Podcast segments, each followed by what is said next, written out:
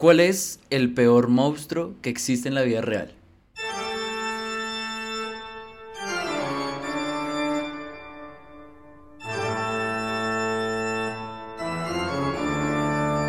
Asdru. Tal y como dije cuando opiné acerca de Distrito 9, el propio ser humano es el peor monstruo que puede haber para este planeta y para sí mismo. Sobre todo porque creo que el- la mayoría de monstruos que seguramente vamos a hablar en este capítulo, pues nacen de invenciones, ¿sí? de exageración de eso básico que tal vez te da miedo. Entonces, si le, tienes como miedo o asquito a los insectos, entonces bueno, hagamos una película donde a Jeff Goldblum eh, pues se le va la cabeza ah, y se mezcla con una mosca y entonces es horrible echar monstruo, ¿sí?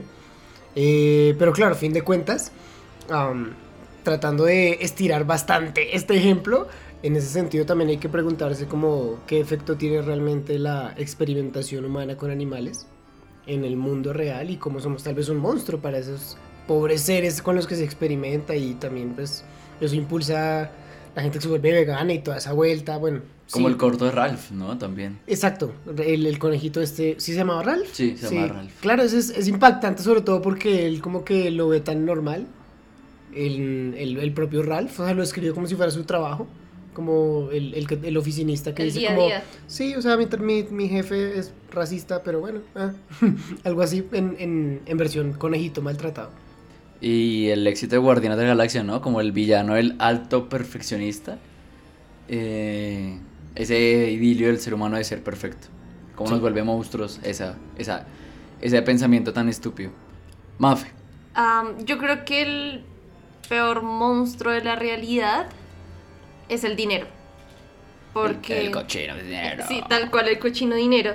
Pero es porque siento y hace poco analizaba sobre eso y es que la pauta del papel y la moneda nos ha convertido en seres que están dispuestos a hacer lo que sea necesario con tal de conseguir ese papel y esa moneda. Que simbólicamente tienen una representación, pero que a la larga son eso, papel y moneda, que se puede fundir, que se puede quemar, que se puede cortar, pero estamos tan cegados y tan dispuestos a todo que consumimos nuestra vida trabajando para ganar dinero, gastamos ese, di- ese dinero en las cosas diarias o cotidianas que tenemos que comprar, pero eso no nos representa la larga felicidad, sino, ok, se fue, tengo que conseguir más dinero. Y es un ciclo vicioso y eso nos ha hecho perder lo que es nuestra libertad y lo que es nuestro poder de decisión de lo que queríamos hacer. Y siento yo que el dinero no sé, como que nos hace esclavos de los que lo tienen. Y como tal, así en, en esa medida se vuelve pues un monstruo para nosotros. Yo con eso pienso en dos cosas. La primera, eh, una serie que yo no he visto, pero tengo ganas de leer el libro del que sale, que es American Gods. Eh, tengo entendido que hay como un- una materialización de los dioses como Odín y otros. Los viejos dioses míticos son reemplazados por nuevos dioses que creo que hay uno que es el dios del dinero y que se materializa como tal, como una persona eh, interpretada por un actor y tal. Eh, creo que eso va muy de la mano de lo que dice Mafe. Y también pensé acerca de esto de que el dinero se puede quemar, se puede cortar. Yo hace poquito vi Ojos Bien Cerrados de Kubrick. Hay una escena en la que Tom Cruise coge un billete de 100 dólares y llega y lo parte a la mitad y le dice a un man como, vea, tome, le daré la otra mitad si me espera. No, ¿da ¿para qué me sirve el billete? ¿Está roto? ¿Qué? Esto y mucho más hoy en Charlas de Película. Charlas de Película, un podcast de Escuela Cinéfila. Buenas, buenas, ¿cómo están? Espero que estén muy bien el día de hoy. Am, de regreso nosotros tres, después de un largo tiempo de, de ausencia. Sofa, cumpleaños, la vida, la universidad, los trabajos, el cansancio, bueno, muchas cosas pasaron. Pero qué lindo y qué curioso que este capítulo salga justamente. Nosotros lo pensamos como en enero para que se estrenase más o menos en julio y está saliendo en octubre. Qué buena gestión del tiempo. O sea, lo digo porque pues, ustedes son amigos nuestros, porque si lo dijéramos en otro podcast diríamos, no, siempre lo pensamos así, y en diciembre va a haber un capítulo de Navidad, y spoiler, no va a haber capítulo de Navidad en diciembre. Vamos a hacer un especial, pero no sabemos cuál va a ser el especial. Y um, mi nombre es El Capi, estamos aquí acompañados de Asdru. Asdru, ¿cómo has estado? ¿Cómo te ha tratado la vida? Bien, no, maravillosamente, sobre todo muy bien de salud. Coméntanos por qué. Me parece que es una dulce historia. sí, no, tengo hipoglicemia al parecer, pero bueno. Así que si ustedes quieren donar, por favor, no. Mafe, ¿cómo estás? Creo que en comparación a Astro puedo decir que estoy bien, gracias. Eh, no, todo marchando perfectamente, afortunadamente. Y extrañando obviamente el podcast. 24 años cumpliste. Ay, sí, un año que llegó felizmente, dichosa, sorprendida, arriesgada, apoteósica, pirotécnica. Bien, 24 con todo. Genial. Bueno, comencemos a hablar del tema de hoy. Pero ¿y tú cómo estás? Sí. Ay, gracias por preguntar. Mira, yo estoy bien. Ah, muy contento también de cómo nos fue en Sofa. Pues tuvimos ahí nuestros problemas con la academia. Porque, ajá, como que la logística no es lo de Corferias. Y dos, eh, muy contento también con la charla que tuvimos de Marvel. Creo que es de las cosas más locas que he visto. Yo, estaba, yo tenía el micrófono hablando del tema de los superhéroes. Miren qué curioso, hablando del universo cinematográfico de Marvel. Y yo iba a comenzar la conversación hoy hablando del universo cinematográfico de los monstruos clásicos. Entonces estaba hablando como de los dos. Y eh, estaba en, ese, en esa charla y veía así hasta el fondo lleno de este Corferias.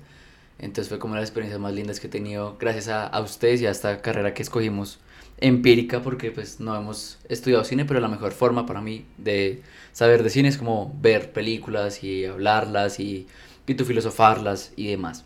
Así que la verdad estoy como muy llenito el corazón por esa experiencia que tuvimos, por haberlos conocido. Conocimos familias que vinieron de diferentes ciudades del, del país a conocernos y les damos muchísimas gracias por, por estar siempre. Así que un besito y un abrazo para todos ustedes. Ahora sí, universo cinematográfico de los monstruos clásicos. ¿Qué saben de él? ¿Qué conocen? Pues... Los, sinceramente, o sea, porque pues yo creo que no es algo como muy conocido hasta que yo les comencé a hablar un poquito más de ese universo cinematográfico.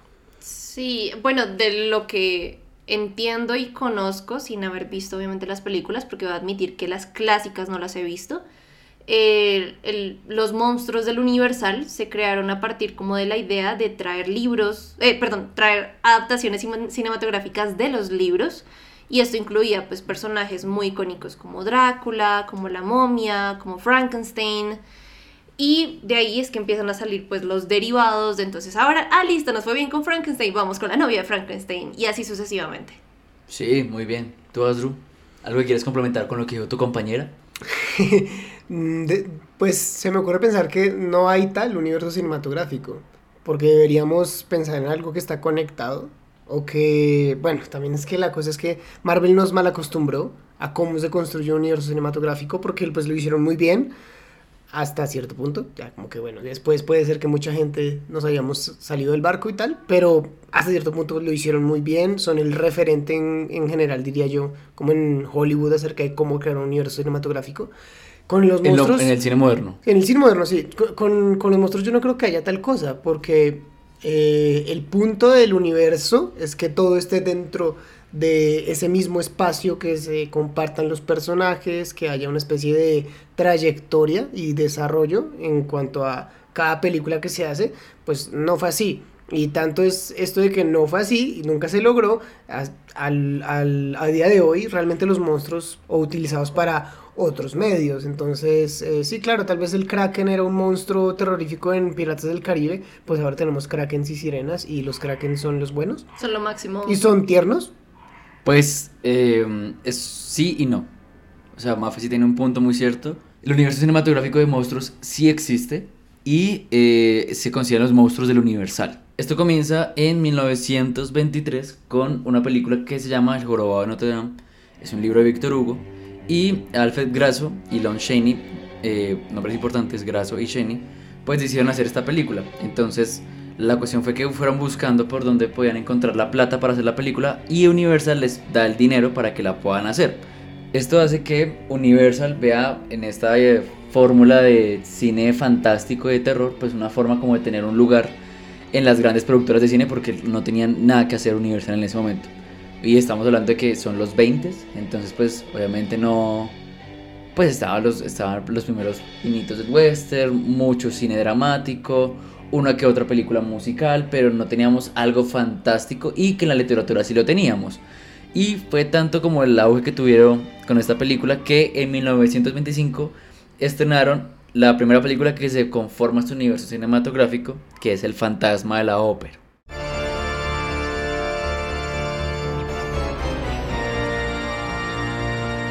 Lo interesante de esto es que este universo cinematográfico comienza en el 1925 y va a terminar en 1956. Dura un montón. 31 años. Bueno, también pensando que en esa época la realización de las películas tomaba un poco más de tiempo, no es como ahorita que películas salen como pan caliente. Sí, y Brownie, que fue el que les dije, y Shane hicieron 10 películas de este universo. O sea, yo creo que algo que va conformando como este universo es que todos son de Universal. Universal Pictures. Pero algo más, aparte de que sean de la misma productora, es decir, el fantasma de la ópera de repente llegó a salir en la película de Frankenstein, algo así. No, es que yo creo que eso es lo que tú decías y es muy cierto. Son las propiedades del universo de Marvel.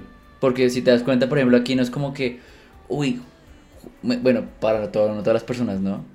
Pero no es como que Júpiter influya en lo que pasa en la Tierra. Sí, digo, para ciertas personas, porque hay que Júpiter ascendente. Sí. Que, bueno. Sí, sobre todo el planeta Júpiter, que es el más acertado para esa predicción. Exacto.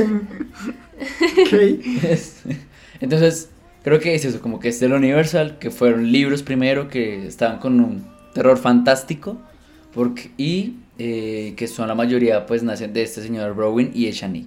Más bien sería como la trilogía del corneto.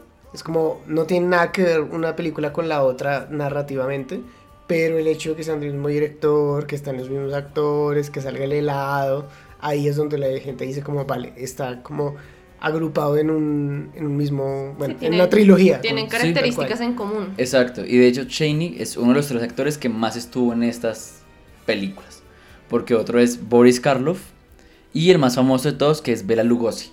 Sí. Bela Lugosi, de hecho, tiene un homenaje en Ed Wood, la película de Tim Burton de 1996, eh, y es el Drácula que más conocemos, como el narizón, con el pelo negro hacia el fondo, o sea, creo que es como el que más... Y pensemos lo que Mary Shelley, Bram Stoker, cuando, cuando hicieron estos personajes, pues ellos habían creado una forma en sus personajes describiéndolo de no, Drácula tiene tal particularidad física, ta, ta, ta, pero fue realmente estos monstruos del universo lo que nos dieron lo que hoy por hoy conocemos de Hotel Transilvania. Frankenstein con su cortado como de cabeza, con el, con el hilo que lo, que lo une, los tornillos, que es medio tontico. Drácula así todo vanidoso, con el pelo hacia atrás, la Bla, capa. bla. eh, lo- el hombre lobo, la momia, el fantasma de la ópera. El hombre invisible. Pero es que no sé, ese no sé. No, el fantasma de la ópera, yo me estaba acordando, claro, ese sale en Hotel Transilvania. Sí, sale, sale Está cantando. Amenizando ahí la, el evento. Es como, ya cállate. Ajá. Bueno, les va a leer las películas, no voy a leer todas porque, ajá, porque Ajá. Ajá. Bueno, comenzamos con El Fantasma de la Ópera en 1925, Drácula en el 31, Frankenstein en el 31, La Momia en el 32, El Hombre Invisible en el 33, Franken, La Novia de Frankenstein en el 35. Y esa es famosísima, de hecho. Es la más popular, creo yo. La, la chica así con el pelo negro hacia arriba y con el Los rayo, ¿no? rayitos, sí, sí, sí. El Lobo Humano, El Lobo Humano. 35. El lobo. Y comenzamos con la familia. La hija de Drácula, 36. Ok. El hijo de Frankenstein, Ah, ok. 39. Es El hombre, mucho más canon. el hombre invisible regresa en el 40. Ujú. La mano de la momia. La mujer invisible. Espera, ¿la mano de la momia? Sí, O sea, como tipo dedos. quién sabe. Como tipo el de Del- to Me. Del Sí. 40. El hombre lobo en el 41. Ah, mira que no, no, no. O sea, lo dije mal. Nombre, el hombre lobo en el 41. El fantasma de Frankenstein en el 42. Se murió y se convirtió en fantasma. What? El agente invisible en el 42. La tumba de la momia en el 42. Frankenstein y el hombre lobo. O sea, ah, hicieron mira. colaboración. Hicieron un remix. Sí. Yo te voté 43. El fantasma de la ópera en el 43. O sea, ya teníamos incluso eh, remakes. El hijo de Drácula en el 43. También ya teníamos la hija de Drácula, ¿no? La Sí. hija y ese es el hijo. Y Este es el hijo. Ok. El Junior. Perreo para las nenas, perreo para los nenes. La venganza del hombre invisible en el 44. Bueno, pero El- invisible ya es como. El fantasma de la momia en el 44. La casa de Frankenstein en el 44. eh, la travesía de la momia en el 44. La mansión de Drácula en el 45. Abbott and Costello conocen a Frankenstein. Abbott and Costello conocen al hombre invisible en el A- a- 51. Abbott y Costello no son los de los, las caricaturas? No sé, no sé. Creo. Eh, la criatura del lago Ness en el 54. Vale, algo, Y esas nuevo, algo más nuevo, famosas. sí. La venganza de la criatura en el 55. ¿La venganza de cuál? De la, de... Dice así, Revenge of the Creature. Ah, ok. Abbott and Costello conocen a la momia. Y cerramos con eh, La criatura nos persigue en el 56. Lo que creo que es evidente es que tenían seis monstruos y los exprimieron a más no poder. Porque cuando tú sacas el hijo del tu, o sea, el hijo del monstruo, es como, bueno, está bien, le tienes dar como cierta continuidad cronológica. Pero el fantasma, el fantasma de la momia, no es, o sea, una momia de por sí no es como. Y el de Frankenstein, El ¿no? poseído. fantasma de Frankenstein. El de sí. Frank- porque, porque Frankenstein no tiene. O sea, Frankenstein es un producto de juntar muchos pedazos de cuerpos y darle conciencia, ¿no? O sea, que tiene alma. Y de, ¿Qué? hecho, y de hecho, Frankenstein, lo más lindo de Frankenstein con Mary Shelley es que creo que Mary Shelley pensaba lo mismo que tú. Y es el peor monstruo, no es Frankenstein, sino Sí, es Víctor Frankenstein. Sí, claro. El doctor. Hay que aclarar acá, dáctico aquí ñoño, el monstruo no tiene nombre durante todo el libro, No. sino se le considera monstruo, sino que después las personas le dieron como se llama Frankenstein. Pero no, es Víctor Frankenstein. El monstruo de Frankenstein. Ajá. Sí, pues. No sé, no sé. Todas esas películas son súper malas. No, y, y pues lo que tú mencionabas con Hotel Transilvania, pues ahorita están intentando revivirlas de forma cómica, Hmm. buscando porque obviamente quedamos con la duda de Abbott y Costello, son comediantes, o sea, hicieron la fusión entre la película de terror, bueno, que en eso entonces considerado terror, eh, con su toque de comedia para ver cómo estos personajes podían interactuar entre ellos, ¿no? Y ahorita esta fórmula está mucho más acostumbrada para nosotros, el ver los monstruos ya no como algo terrorífico, sino como algo chistoso. Entonces vienen también películas como Monstruos vs. Aliens, o también lo que se hace es romantizar a los monstruos, como The Shape of the Water, Ah, en donde ya vemos claro. son diferentes fenómenos de cómo interactuamos nosotros con los monstruos. Los de Hellboy, ¿no? Uy, pero, pere, pere, pere, pere. sea, estamos adelantando bastante. Porque yo creo que lo delicioso acá es que los monstruos como que son transversales a la historia del cine y entonces estamos hablando de los clásicos, pero obviamente ahorita estamos hablando de monstruos que sí, no sé, como que son más, más cinematográficos. Ok. Porque estos eran narrativos, estos eran de libro. Miren, todo y aquí historia también bonita. eh, todo comienza con un- una obra de Broadway del libro de Bram Stoker en el 1927. Porque si se dan cuenta, a la hora de contar la historia, en el 25 El Fantasma de la Ópera y en el 31 Drácula, pues hay 6 años de diferencia, no sabían qué hacer. Y es Carl Mayne Jr., el director de Universal Pictures en ese momento, que va a la obra y dice, aquí hay una película. Aquí hay plata. Y entonces le dicen a Lon Chaney, ¿se acuerdan del que habíamos hablado? Para que la hicieran, le dieron todo el presupuesto, iba a ser a blanco y negro, muda, pues, en ese momento. Y lo más chistoso, bueno, chistoso pero no, o sea, me siento como mal de reírme de esto, es que a Lon Chaney le dio un cáncer de garganta. Entonces, Ah. pues, no pudo. no, pues la película sí iba a ser muda.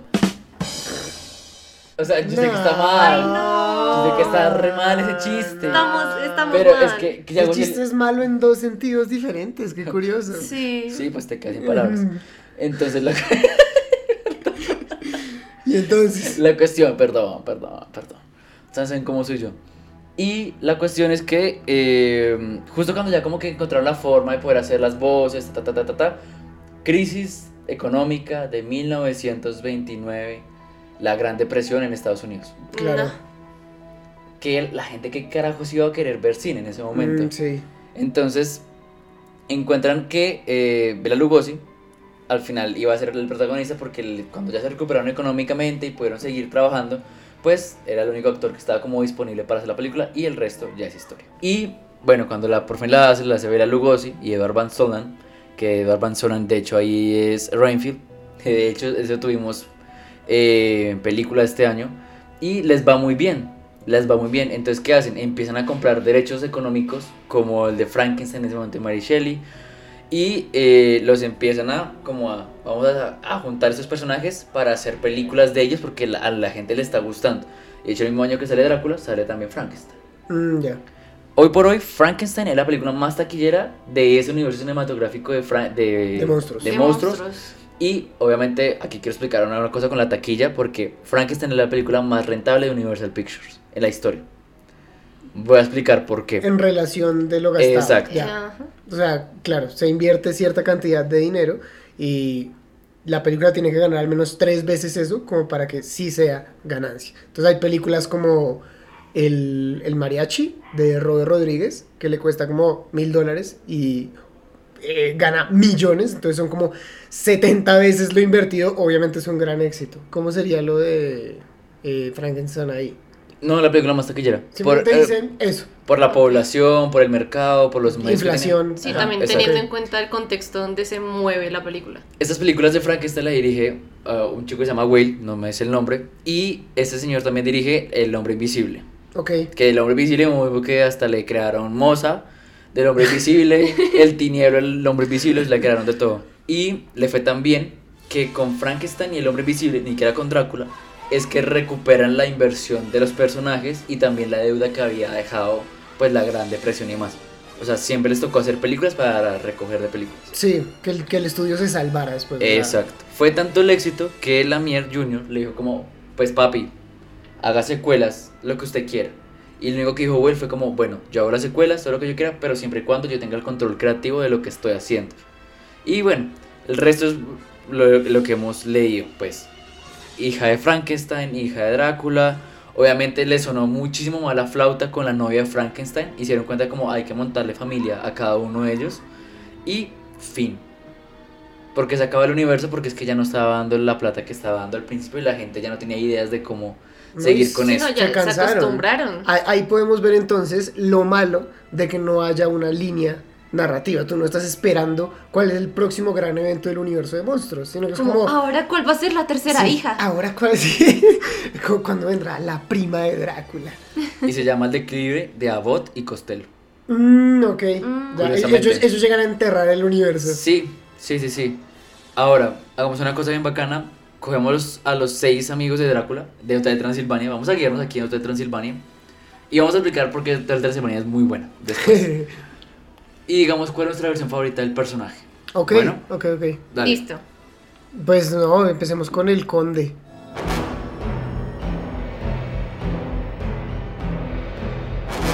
Por, algo, les- por algo es el conde y siento que también de todos es como el menos tonto. Siempre me ha parecido eso. Es el más poderoso, al menos creo yo que es el más poderoso, que es Drácula por supuesto.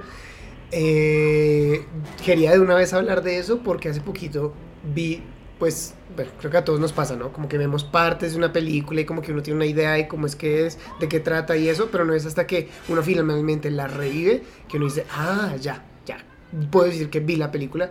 Finalmente vi eh, Drácula de Bram Stoker de Francis Ford Coppola. Diría que de hecho esa es mi versión favorita de Gary Drácula. Oldman, Keanu Reeves. Gary Oldman, Keanu Reeves en probablemente la peor actuación de su carrera. Eh, porque es que sí, ahí es como que uno dice, vale, Keanu, no eran malas decisiones, porque esa película tenía futuro, pero tú no la haces bien. Eh, Winona Ryder. ah, Cuando no- se casan, ¿no? eh, sí, de hecho, Keanu Reeves y Winona Sí. son eh, prometidos. Lo que me parece curioso de esa adaptación es que, son esposos. Pues, eh, o sea, cuando inicia la película, no, todavía no. No, no, no, en la vida real son esposos. O sea, es que esa... esa... ¿Cómo así? O sea, Un, ese... un detalle de la, de la Ah, realización de la película ya, ya, es que ya, sin ya. querer queriendo sí los casó realmente un sacerdote. Ok. O sea, esos votos sí eran válidos. Ah, Así los estuviesen actuando. lol. Ah, Dato coquetelero. Ups. como, como no sé qué pasó ayer. Se, se casaron en Las Vegas. Literal. Sí. Eh, pero bueno, lo que iba a decir es que yo no sé en qué punto de toda la historia que nos acaba de contar el Capi muy bien. ¿En qué punto vimos a Nosferatu? Vimos a. ¿Cómo se llama el actor de Drácula? El primero. A Alan Legosi. ¿En qué momento vimos a estos vampiros y dijimos, ¿sabes cómo van a ser mejores? Que sean sexys. Porque esa película tiene una carga sexual inmensa. No tienen idea de lo mucho que uno está viendo y uno dice como, pero yo sí debería estar sintiendo esto por ejemplo La de tan Ford feo, la de Coppola. La Ok. de Coppola. Y claro, el, el- el punto de la historia de Drácula de Bram Stoker también es que Drácula no es, o sea, sí es un monstruo, pero sobre todo es un hombre maldito, eh, atormentado, pero que sigue teniendo, o sea, lo único que como que lo, lo ata a su humanidad es el amor que siente por su esposa, fallecida. Ese es el punto, como que humanizan un poco al personaje, de decir, hey, mira, sí, claro, eh, come gente, ups, ups, eh, pero, pero pues tiene, tiene corazón. No le late, pero tiene corazón. Mala mujer. Eso es interesante, sobre todo hay una escena en la que hay una escena en la que Gary Oldman como Drácula está en Londres ya pues disfrazado de, de un hombre normal y se ve, se ve papucho como no lo has visto Cuando- jamás a Gary tiene sombrero de copa y las tiene gafas. sombrero de copa, gafas eh, azules, perdón, el traje gris. pff, o sea, además de que tiene el pelo largo, y yo siento que para esa época seguramente un hombre con pelo largo no era algo tan común, pero entonces, claro, él tiene este atractivo de que es un príncipe de una nación por allá, y uno dice, ¡uh, qué rico Gary Oldman! Y, y sí, ¿no? Y lo de las vampiras sexys, vampiros y vampiras sexys, también lo vi, por ejemplo, en la adaptación del hombre de Van Helsing con, con Ah, Hugh sí. Jackman Esa es la que yo iba a decir. ¿Esa es tu que eh, a- hablando de Van Helsing, Anthony Hopkins interpreta a Van Helsing en esta versión de la de Coppola. Qué personajazo. Es muy chistoso. Por- porque además es ese tipo de persona que tú sabes que te va a hacer reír mucho, pero que lo vas a odiar. O sea, porque es como, ya, ya es demasiado. Es como, tómate un poco en serio la chamba, por favor. Am, ¿Qué más puedo decir de esa adaptación? Me gusta que Coppola, así como vimos en El Padrino, le gusta jugar mucho con las transiciones, con imágenes superpuestas. Y entonces, claro, como que vieron la luna, pero en la luna hay un ojo porque Drácula te está mirando. Todo eso está muy bacano. Pero me sigo preguntando, ¿por qué decidimos hacer sexys a los vampiros? O sea, yo, yo pensando como problema de crepúsculo, es que qué trampa tan estúpida, se enamora de un vampiro. Pero ahí ya también Desde es- esa época estaba, es que el vampiro es desde el punto del vampiro, es seductor. Y el momento que menos te das cuenta es que, claro, te sedujo y eh, lo que quería era comerte cual araña que caíste en su red. Pero, pero tú lo dices, ¿no? Como que es el príncipe. De hecho, a Drácula se le dice el príncipe de la oscuridad. Sí. Sí. Entonces yo sí, y era un conde y demás, o sea, creo que era alguien con estilo, con clase, ¿no? Entonces, tal vez por eso, ¿no? I'm- I mean, Sí. podría ser una explicación. Sí, no no sé. entiendo por qué, o sea, siento que tocaba verlo de una forma distinta. ¿Tú, Mafe, alguna que te guste? Eh, Aparte de la paleta de Drácula. Hay, hay una película que, bueno, no tiene muy buenas calificaciones, pero pues es mi película favorita o mi versión favorita de Drácula, que es Drácula, la historia jamás contada. Esta película es del 2014 y pues el protagonista es Luke Evans. O sea, como tal, este hombre a mí me produce muchas cosas. Porque es muy guapo. Entonces, partiendo desde ahí para hacer el personaje pues de Drácula, tiene mucho sentido y mucho propósito, por lo que vienes mencionando, Ujú. Astro, de este prototipo de hombre sensual y provocador. Y yo aquí meto la cucharada tal vez con mi hipótesis, y es que qué mejor forma de atraer, y en este caso atraer a la sangre de las mujeres, que, que es como tal su, su favoritismo, que siendo sexy. Ok. O sea, como un método, como los animales tienen cierta forma de cortejo, así mismo lo tendrá él para poder atraer a las mujeres y así poder tomar su sangre. Es un buen punto, sí. Así lo considero yo. Y esta película me gusta mucho porque muestra la historia de cómo él llegó a convertirse en vampiro. Y entonces aquí ya le da un contexto histórico en donde está a- al borde de una guerra, es un príncipe romano, debe proteger su reino, su castillo, su familia. Y la única forma de hacerlo es teniendo pues este, este tipo de poderes como Drácula no solamente es chupar sangre ya, sino que también tiene fuerza, tiene velocidad, esto que puede convertirse en murciélago Mira. o se comunica con los murciélagos. Esa película está rotísimo, Drácula. Está rotísimo. ¿qué está Entonces, haciendo? Eh, cuando ya él acepta este trato, porque sí es una maldición, y también en esta película lo hacen ver así como que es una maldición, pues él está luchando entre el deseo de tomar sangre, que no quiere hacerlo, pero también lo necesita para poder salvar su reino y así pues eh, ganar la guerra, ¿no? Entonces, esta película me gusta eso, porque le mete como esa vaina histórica de te voy a dar un poquito más de realismo dentro de lo que estás viendo, a pesar de que obviamente pues tiene superpoderes y yo no sé qué más. Y eso a mí me funciona en la película. Es una versión de Drácula que me parece muy chévere porque también lo mismo, es eterno, es inmortal, o sea, va a perder a su familia, va a perder a todos, pero él luego lo vamos a ver en la actualidad. Sí. Y es como, sigue siendo un papucho, así tal cual. Sí, sí. El, el punto también de esa película es como el malo es el protagonista. O sea, claro, le das un, le das un antagonista como para decir, Sí. ah, claro, es que el otro príncipe también es malito y hay que matarlo y eso. Es Pero, malito. sí, es, o sea, también es malo, pero pues lo que alguna vez hablamos, ah, bueno, de hecho lo hablamos en nuestra charla, muy charlada, en el sofá, con lo- el tema de villanos. ¿Quiénes celebran en películas como Rápidos y Furiosos o La Gran Estafa? Pues no, nadie, porque no están haciendo algo heroico. En el caso de Drácula, pues es como, en esa adaptación digo, eh, pues sí, claro, él tal vez sea el, el, el príncipe, el que está liberando, liderando los ejércitos de su bando, pero pues en la guerra ¿Hay héroes? Pues no, esos son, son dos bandos que pelean uno con el otro y cada bando va a considerar héroes a los que están peleando allá. Entonces, eh, bueno, por ese lado sí, también la recuerdo. De hecho, a mí sí me gustó. Me sorprendió que me uno a eso. Tiene unas calificaciones como muy bajitas. O sea, no digo que sea una maravilla, pero no estuvo mal. A mí, vuelvo a decir, me gustó mucho el de Van Helsing. De hecho, aquí como ah, para este capítulo encontré una página que justo explica lo de ustedes que se llama como los 13 condes más sexys de Drácula. o sea, Tuvampiro.com. datos curiosos para hablar, para terminar ya Drácula, porque conmigo terminamos.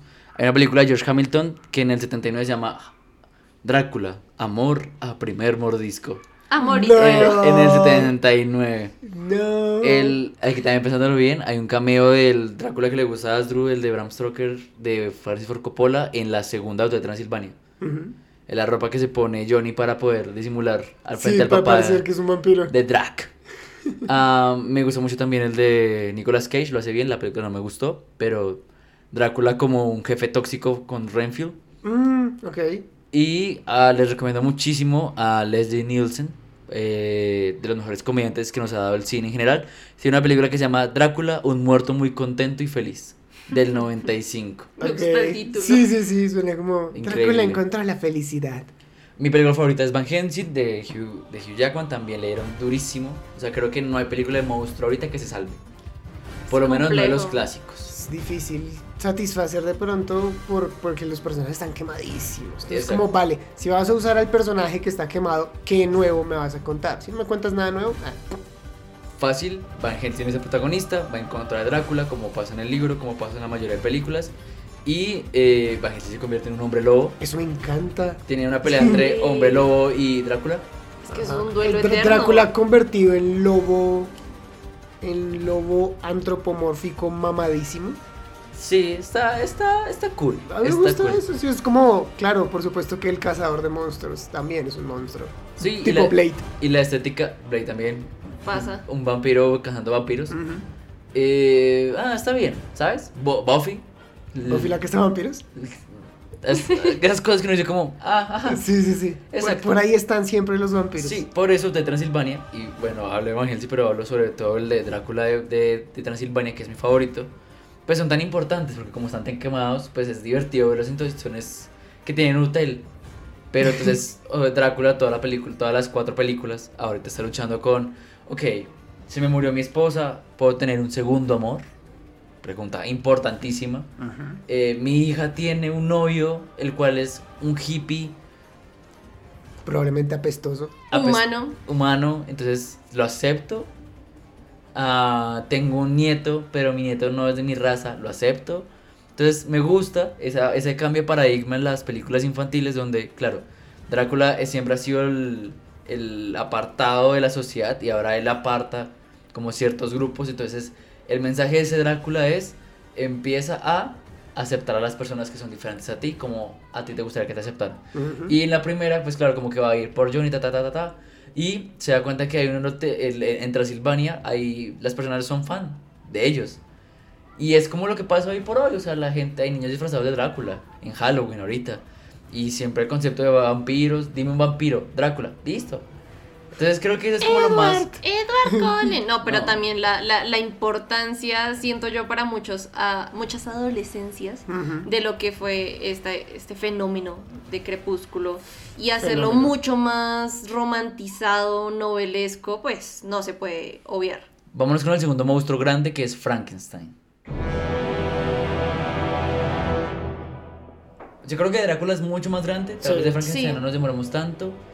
A mí me gusta mucho la versión de Daniel Radcliffe como ¡Ay! Iba a decir eso! Bueno, para decir algo diferente, voy a decir que me gusta Frankenweenie. Ah, ok, sí. Ok, porque entonces ya vamos a, a cambiar, a modificar un poquito esta narrativa, manteniendo el tema de es una creación. En este caso vamos a devolverle vida a algo que ya falleció, Sí. el perrito de Frankenweenie. Sí, es- sí se No, llama él se llama, él Él se llama se- Víctor, creo. de Se llama Víctor. Víctor. Por O eso sea- la teoría del cabrón de la novela sí puede pasar. Ujú. Exacto. A mí me faltó, perdón, ahí interrumpa Mafe, me faltó mucho decirles que la novela de Bram Stoker es de 1897. Ok. Sí, de hecho, el, pues en la película, es, es- esa es la época en la que está Sí. la película Sí. adaptada. No, no, no, me refiero que 1897 y la primera película es del 31, o sea, 7, 17, 40 y 27, pico. casi 30 y casi 40 años para Casi que sacaran 40. una película. Hoy Ah. por hoy eso no pasa. No, esto, No. ahorita es como... Medio El libro es y del año pasado. Frankenstein, volvamos a Frankenstein. Bueno, entonces Frankenweenie. sí, yo creo que me gusta la forma en la que Tim Burton quiere contar esto, ya dándole una narrativa más de la conexión con tu mascota y cuando realmente pierdes a ese animalito que era media vida tuya, tu mejor amigo, pues qué estás dispuesto a hacer para que esa persona, o perdón, en este caso, esa mascota, Sí. vuelva a la vida. Sí, y el, las motivaciones, ¿no? Es como lo diferente. En, en- Y eso hace que cada uno de los, de los de los niños. animales también que reviven sean muy distintos. Claro, Sí. claro, por la motivación, sí, exacto. Y el, lo, lo que mencionaba el Capi con el concepto ya básico que escribió Mary Shelley. ¿Mary Shelley? ¿Sí es así? Mary Shelley. Mary Shelley. Eh, es este como el hombre jugando a ser Dios para crear a su, a su hombre perfecto. Incluso he visto que en algunas adaptaciones el nombre que le da a esa creación es Adam, como el primer hombre. En que Frankie Winnie ya la motivación no es esa, de pronto es menos arrogante. Por supuesto que hay un poco de eh, pues egocentrismo por parte de él, porque él se siente mal él y por tanto recurre a, esa, a, a ese jugar a ser Dios y revivir a su perro. Ah, en la adaptación normal sí ya es una cosa simplemente de quiero que todos vean el gran científico que soy. Eh, Ah. sí, sí. Pero lo- ibas, ibas bien, más bien por el otro lado. Como Víctor Frankenstein en la novela, lo que quiere es demostrarse a sí mismo y a toda la comunidad científica que él puede igualar el poder de Dios. Ajá. Es eso. Y además que es típico eh, científico loco estereotipado, ¿no? Total. Es como que ¡Está todos- vivo! Ajá, y todos los otros científicos son como, no, es que Víctor, Eh, creo Víctor". que eso no está bien. Sí, es como, ah, bueno, pues con él sí como que no vayas, es como está un poquito loco. De, de hecho, el Eh, de Frankenweenie se llama Víctor por... Claro, por Víctor Frankenstein. Qué, qué claro. locura, no me había dado cuenta. Eh, para no quitarte y darte la oportunidad que hables ahorita de la adaptación con Daniel Radcliffe, eh, contaría algo que vi una vez en, en TikTok. Eh, un man hablando de una obra de teatro que él vio de Frankenstein, en donde hubo un accidente, o sea, un accidente no, no en plan de que alguien se haya lastimado, sino que algo salió mal en la grabación y se les olvidó como quitar un charco de sangre que sucede en una escena anterior. Y luego ese mismo charco resulta como que siendo importante para una escena final y entonces como que todo el mundo, claro, porque es que esta historia es acerca de las consecuencias de lo que hacemos y como la sangre que se derrama al principio es la misma del final porque todo está acá conectado y los actores como, "Jeje, no, fue un error de cálculo. Ya para ir cerrando Frankenstein, cositas importantes a decir de Mary Shelley. Escribió el libro en 1818. Es más viejo que Drácula. Es... em, Sí. Sí, es más viejo que, Pues Frank, sí. que de Drácula. Ah, una mujer escribe un libro sobre eso en esa época. Hay una película con Elle Fanning que se llama Mary Shelley, si la quieren ver, sobre la creación de este personaje. Ah, cosas que me emocionan, por ejemplo, Guillermo el Toro, que viendo como toda esta historia del Universal, pues siempre hay personas que creen en los monstruos. Y Guillermo el Toro yo creo que es como nuestro Prometeo actual de, mira, voy a traerte las historias clásicas contadas de una forma distinta a mi estilo. Y vamos a tener película de Frankenstein de Guillermo el Toro, confirmado el cast, Andrew Garfield, Oscar Isaac y Mia Goth. ¿Y cuál de esos es Frankenstein? Ni idea. Ok, mi hago. Esperaremos. Hablando de mujeres Frankenstein, Yorgos Látimos este año Sí. va a Ah, sacar claro. Sí, una señor. de las películas que más espera, que ya de hecho la rompió en Palma, la rompió en Cannes, ujú. se llama Poor Things, donde están viviendo en un mundo que es una utopía y eh, alguien crea una mujer estilo Frankenstein. Yo no he visto la película, la recomiendan bastante, se llama Mary Shelley's Frankenstein, así como el Drácula de Bram Stoker, Mary Shelley's Frankenstein, el Frankenstein es Robert De Niro y el Victor Frankenstein es Kenneth Branagh. Ok. Ok. Kenneth Branagh es eh, actor, actor de eh, Harry Potter, Gilderoy Lockhart, el profesor de la segunda que es un perdedor, un fracasado, pero a nivel de, de dirección tiene muchas cosas demasiado interesantes. Para mí es como ese permanente entre el teatro británico y, la, y Shakespeare y tal en el cine, porque nos trae, por ejemplo, películas como, bueno, su autografía que es Belfast, eh, trae películas como Romeo y Julieta a su versión, trae la versión de Frankenstein, hace la primera de Thor, todos los de Hércules Poirot también las hace él, entonces tiene como esa vaina de traer los personajes ingleses a la actualidad. ¿Qué pasa con la Victor Frankenstein de Daniel Radcliffe? Que me encanta que la visión sea desde Igor y no sea desde Victor Sí. Frankenstein. Eso suma mucho. No queda tan mal parado Víctor Frankenstein al final de cuentas, porque queda como, bueno, Igor incluso era más pilo que, que Víctor, pero más eh, me. Yo leí la película, yo leí la película, yo leí el libro de Frankenstein de Mary Shelley y eh, niños no es así. Pero eh, por se llama una adaptación, como que Sí, con los claro. personajes y demás. Me gusta el Fran- eh, me gusta el Frankenstein de de Van Helsing de Hugh Jackman. Es lindo. Y me gusta el Frankenstein de, eh, de Hotel Transilvania, que le tenga miedo al fuego y que sea como el mejor amigo, pero también es como el man que tiene traje, el que es el tío y la esposa, que volvemos a decir aquí, de, de toda esa familia que le crearon a los monstruos, la más poderosa siempre fue la novia de Frankenstein, fue importantísima. Y aquí es Fran Drescher, que es nuestra nani, entonces me encanta ese detalle. Sí. que Y sea se nota un Se montón. nota un montón estilo. fastidiosa, pero me encanta. Vámonos con otro que es la momia.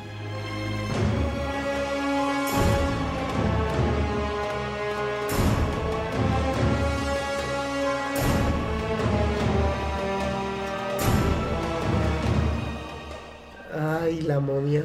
Ah. Pues. Háblame ver, de la momia sin decir Brendan Fraser. No puedo. Ay, no, es inevitable. Es imposible. Hay una opción más, pero esa opción creo que también no fue bien recibida, Ah, ¿Tom que es la de Tom Cruise. Sí. Yo, ¿Por vengo- qué? yo vengo a defender esa película, de hecho. Sí, pero es que hubo como un intento de reinicio de esta era de monstruos, también otros, otros que de pronto más adelante se mencionarán. Y la momia de Brendan Fraser, creo yo, que estuvo tan bien planteada como este esta búsqueda del tesoro, mientras tanto te voy mostrando cómo se van enamorando nuestros personajes y protagónicos. Indiana te doy Jones. Sí, Es, es que es- de pronto también el encanto es que es cómica, pero no porque ridiculicen a la momia. Porque la momia sigue Sí, siendo miedo. jodidamente aterradora y los escarabajos y uy, no, o sea, esos pedazos son Sí, como. cuando el man abre la boca así gigante Exacto. para asustar. ahí uno dice, uff, es, es- es- es Tiene muy poderoso. cosas. Pero igual hay mucha comedia que parte de los personajes, los humanos como tal. Eso me parece chévere. Eh, me gusta más la segunda, de hecho, cuando tiene al ¿Con niño. el hijo? Porque claro, Sí. porque el niño es como este man que es como Junior, por favor, deja de estarte metiendo, metiendo la mano donde no debes meterla. Ahora ten- tienes ese brazalete extraño y es como, ya no más, por favor. Eh, pero sí, yo digo que es eso, el, el balance entre hacer la historia entretenida con la comedia sin ridiculizar al personaje. Pero no, no puedo decir más. De la de Tom Cruise no me acuerdo tan bien. A Yo- mí esa me gusta. Yo la de también. Tom Cruise la vengo a defender porque, bueno, a mí, yo voy a decir que vi muy tarde las de Brendan Fraser y a mí no me parecen tan buenas. Es que mi Ah. personaje de la momia no me parece tan interesante. Sí. O sea, Drácula tiene su arco, eh, Frankenstein también tiene su arco, que me parece interesante, pero la momia es como, bueno, era una mala persona que revivieron. Y, y de hecho en Hotel Transilvania lo siguen respetando porque la momia es el gordo que cuando le tratan de enseñar a Denisovich como, miren lo que la momia puede hacer, se encalambra a la mitad de una posesión, o sea...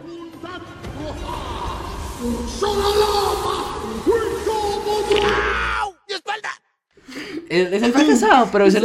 Pues es que es el viejo de los viejos, re viejo, re viejo, re viejo. Porque aunque todos parecen eternos, pues este man está desde la dinastía, yo no sé qué mondas. Buen punto, claro, Eh, él es el más es, es viejo. el gordo del grupo. Es el gordo del grupo y ya, no más. Y es no hay más, en serio es que no hay más. Sí, sí, sí. Y obviamente creo que algo que también pasa acá es que Drácula sí puede dar miedo, ¿saben? Pero Frankenstein y la momia no me parece que den miedo. Y creo que los monstruos estaban como muy ligados a.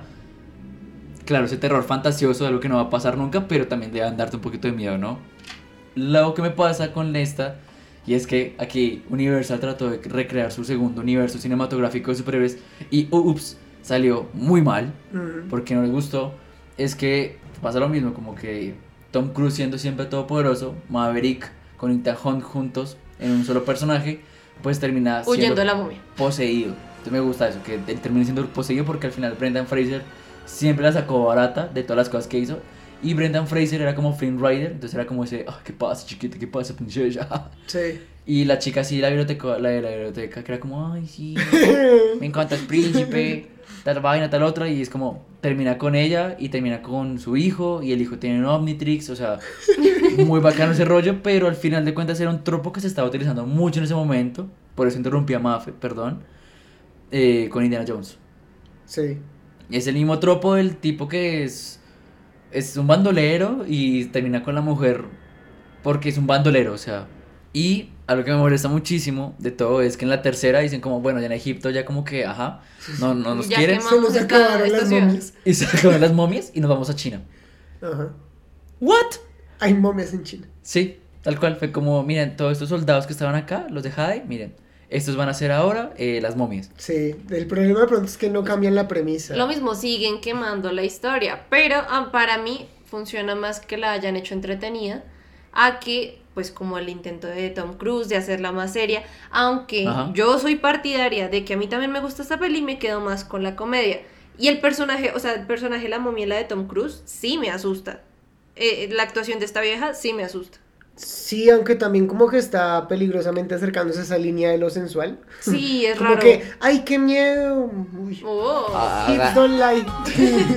Pregunta. La- perdón, pe- perdón. Ah, claro, la momia es de 1827, o sea, sigue ganando Mary Shelley. Mary Shelley. Ok, pero tengo una pregunta. El personaje de mm, Una noche en el museo de Eh. Agmunra, Ujú. ¿eso valdría como una momia? Sí. Y de Ah, hecho ese es mi doble mo- favorito. De hecho es doble Ah. porque también es Freddie Mercury. Ese es mi favorito. Sí, sí, no, sí, es que tú le das la libertad a Brendan Fraser en la cuarta de la momia Adolf Hitler. O sea, una de las dos. Bueno, el hombre invisible. Del hombre invisible tengo una que me gusta mucho, que es la de Kevin Bacon en los noventas. Ya. Me- Esa da miedo. Esa da La miedo. de la cinta Esa, uy, sí, esa da miedo, que es un experimento y el man está Loco. es re tóxico. Me acabo de acordar de algo. Hay una película, la última película de Sean Connery. No sé si la han visto. Se llama La Liga Extraordinaria. Sí, Y tiene como el mismo principio, ¿no? De, Sí. claro, son personajes de libros que vamos a poner acá y que todos van a tener como algo en común. Y está Nemo, de Julio Verne, El pero hay una vampira. sí. Eh, no Carmila. sé. Tals. Creo que es Carmila. Y está el hombre invisible. Ese hombre invisible me encanta, el de la Liga Extraordinaria. Está Tom Sawyer también, Dorian Gray, Dorian Gray. Ah, eh, Jekyll, Dr. Jekyll. ajá. Y pues con Mr. Hyde. Y no me acuerdo el de Sean Connery en este momento. Es que yo nunca supe de qué era eso. Es- Es, sí, un es un cazador libro. ahí. Es un libro, pero es un- sí. Ni idea. Son cómics Ah, que se volvieron película. La película le fue del trasero. sí. Pero pues tenía también como el mismo principio, vamos a coger personajes de libros que tengan poderes y los vamos a poner acá para que sean pues superhéroes. Y la película, o sea, no es tan buena. O sea, yo sí la recuerdo con cariño porque es como de, ah, sí, ya el, el- el equipo de personajes de libros. Pero en perspectiva, no, no es tan buena. Los efectos especiales envejecieron bastante mal. Muy mal, sí. Muy, muy mal. Eh, el plot twist más esperado de toda la historia. Por supuesto que Dorian Gray va a ser el malo. Ah, Sí. Que esperaban. ¿Qué esperaban de Dorian Gray? Eh, hablando de Dorian Gray, más adaptaciones por ahí, pero bueno. eh, no, yo con lo que me acordé es que en la momia de Tom Cruise está el Dr. Jekyll y Mr. Hyde. ¿En qué? En la, en la momia de Tom Cruise está el Dr. Jekyll. Pero por lo que quieran creer ese universo y es Exacto. Russell Crowe y está que muy es mal. Russell Crowe y es re X. O sea, cuando se, cuando se transforma en el en Mr. Hyde, es como que es igual, pero feo. ¿Qué? Es que lo único que quedó del universo cinematográfico de los monstruos que quiere hacer Universal en, el, en los últimos 20 años es una foto donde Bart Sí. está así como de, voy a ser el siguiente Drácula, Johnny Depp iba a ser el hombre invisible, o sea, está todo mal. O sea, ¿Bardem era Drácula? ¿No era Bar- Frankenstein? Bardem era Frankenstein, sí. ¿Y Y el hombre invisible era Johnny Depp. Me acuerdo Ok. eh, perfectamente porque era como, por fin va a ser la mejor actuación de Johnny Depp. ¿Qué tal? Pero bueno, volviendo, volviendo al hombre invisible, yo tengo una película que es como la modernización del monstruo, que es del 2020. Y tal cual, El hombre invisible. Yo esa película la vi así por casualidad, porque estaba canaleando y de repente antes de dormirme di con esa película y yo dije, bueno, se ve interesante, ojalá no me asuste. Pues sí, la, la bendita película sí me asusta, pero es porque es terror psicológico. Sí. Y Chévere, entonces chévere. aquí la premisa es lo mismo. Es un man tóxico que no quiere, o sea, que uno, maltrata a su pareja. Dos, no quiere dejar que ella se salga de la relación o que busque ayuda o cualquier tipo de cosas. Y tres, el man es un genio con la nanotecnología. Entonces, Mm. aquí la cuestión es que si el man no se va a convertir o no se va a volver invis- invencible. y Inves- aparece el logo. Sí, sí, sí. No se va a volver invisible. O sea que le hace ghosting. No se va a volver invisible por algo así como un accidente, Ajá. no sé, químico, algo por el estilo. No, el man va a crear un traje que lo va a mimetizar, sea en donde sea que esté. Eso Sí. lo hace invisible. Y mientras tanto está atormentando a la vieja y haciéndole creer que el man murió. Pero mientras tanto está persiguiéndola. Y le está enloqueciendo. Y la está volviendo terriblemente loca. Sí. Oye, está bacano porque lo meten con sci-fi, ¿no? O sea, ya no es tan fantasía, sino Sí. ciencia ficción. A mí me encanta el póster que está, esta vieja es como, ¿cómo se llama esta? Elizabeth. Elizabeth Moss. Y está así con la mano en, la, en, la, en ¿El el, espejo? en el espejo, entonces está chévere. Eh, el hombre invisible es una novela de 1897 y el de Hotel Transilvania, mm, pues es chistoso porque pues, nunca se ve, solamente Porque se ven las gafitas. Pero entonces me gusta la segunda. pelirrojo. Eso me encanta, como que, ¿qué tienes contra los pelirrojos? Y yo, ¿cómo iba a saber que eres pelirrojo? y en la 4, que es Transformania, pues por fin vemos, Vemos cómo es. Sí, lo vemos. Y me encanta que durante la segunda se inventa la novia, es como, mira qué pasa, chiquita. Bueno, vámonos con, espero que a llegar al que más me gusta a mí. Sí, ya llegamos al que más me gusta a mí. Oh. El hombre lobo. Ah, bueno.